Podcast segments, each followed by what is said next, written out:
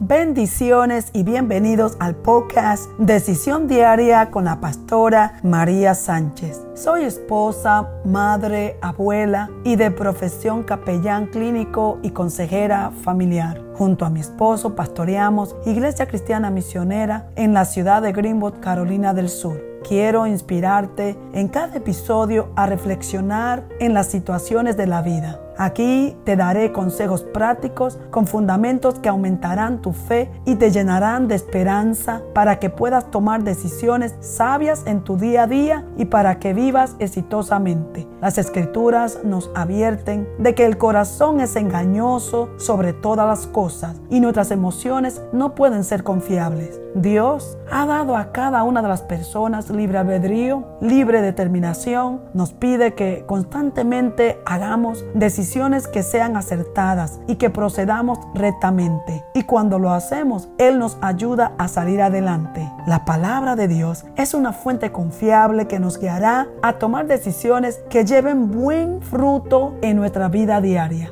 quiero inspirarte a dar un paso de fe para que tomes hoy decisiones que transformarán tu vida.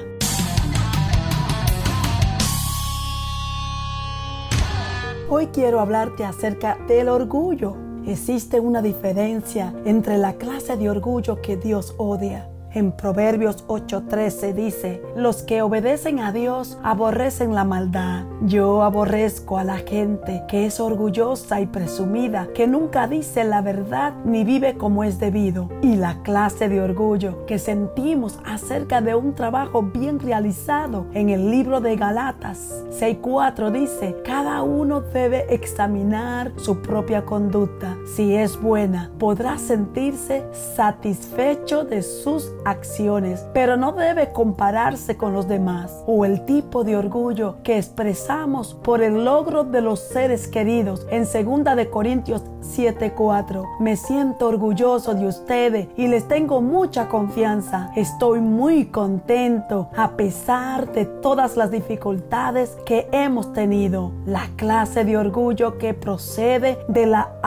autojustificación o vanidad es pecado y Dios lo aborrece porque es un obstáculo para buscarle a Él. El orgullo es engañoso y destructivo. Una persona puede ser orgullosa y no reconocerlo, de modo que con el fin de evitar enfrentarse a la realidad de su orgullo, atribuya sus acciones a otras causas. Toda persona debe examinarse a sí misma y sus motivos para ver si tienes este defecto. Pablo muestra la necesidad de tener buenos motivos y conocerse uno mismo en esta área. Cuando dice, si doy todos mis bienes para alimentar a otros y si entrego mi cuerpo para atarme, pero no tengo amor, de nada absolutamente me aprovecha. En primera de Corintios 13:3, en el orgullo no abunda el amor. El Salmos 10:4 explica que los orgullosos están tan llenos de sí mismos que sus pensamientos están lejos de Dios. El malo por la altivez de su rostro no busca a Dios. No hay Dios en ninguno de sus pensamientos. Esta clase de orgullo altanero es lo opuesto al espíritu de humildad que Dios busca. Bienaventurados los pobres de espíritu, porque de ellos es el reino de los cielos. En Mateo 5:3, los pobres de espíritu son aquellos que conocen su total bancarrota espiritual y su incapacidad para venir a Dios, aparte de su divina gracia. Los orgullosos, por otra parte, están tan cegados por su soberbia que piensan que no tienen necesidad de Dios o aún peor, que Dios debe aceptarlos como son, porque ellos merecen ser aceptados a través de todas las escrituras se nos habla acerca de las consecuencias del orgullo. En Proverbios 16, 18, 19 nos dice que antes del quebrantamiento es la soberbia y antes de la caída la altivez de espíritu. Mejor es humillar el espíritu con los humildes que repartir despojos con los soberbios. Satanás fue echado del cielo por su orgullo en Isaías 14, 12 al 15. Él tuvo la egoísta audacia de intentar reemplazar a Dios mismo como el legítimo gobernante del universo. Sin embargo, Satanás será lanzado al abismo del infierno en el juicio final de Dios. Para aquellos que se levantan desafiantes contra Dios, no le espera nada más que la destrucción. El orgullo ha impedido que mucha gente acepte a Jesucristo como su Salvador personal el rehusar, admitir el pecado y reconocer que en nuestras propias fuerzas no podemos hacer nada para heredar la vida eterna ha sido una piedra de tropiezo para la gente soberbia. No debemos gloriarnos de nosotros mismos. Si queremos gloriarnos, entonces debemos proclamar la gloria de Dios. Lo que decimos de nosotros mismos no significa nada en la obra de Dios. Es lo que Dios dice acerca de nosotros, lo que hace la diferencia en 2 de Corintios 10, 18. ¿Por qué es el orgullo un pecado tan grande? El orgullo es darnos el crédito a nosotros mismos por algo que Dios ha hecho. El orgullo toma la gloria que solo le corresponde a Dios y la guardamos para nosotros mismos. El orgullo es en esencia una autoadoración. Cualquier cosa que logremos en este mundo no habría sido posible si no fuera por Dios que nos capacita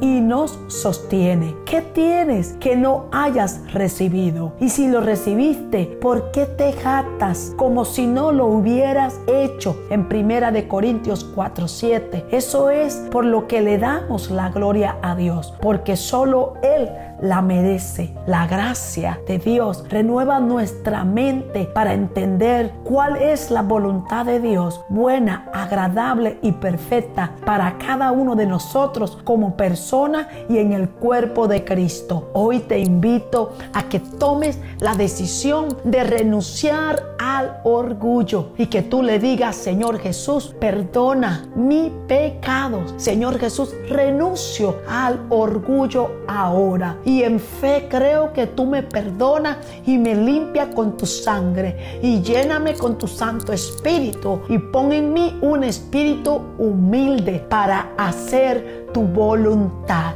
Gracias Señor Jesús porque lo recibo en fe. Amén.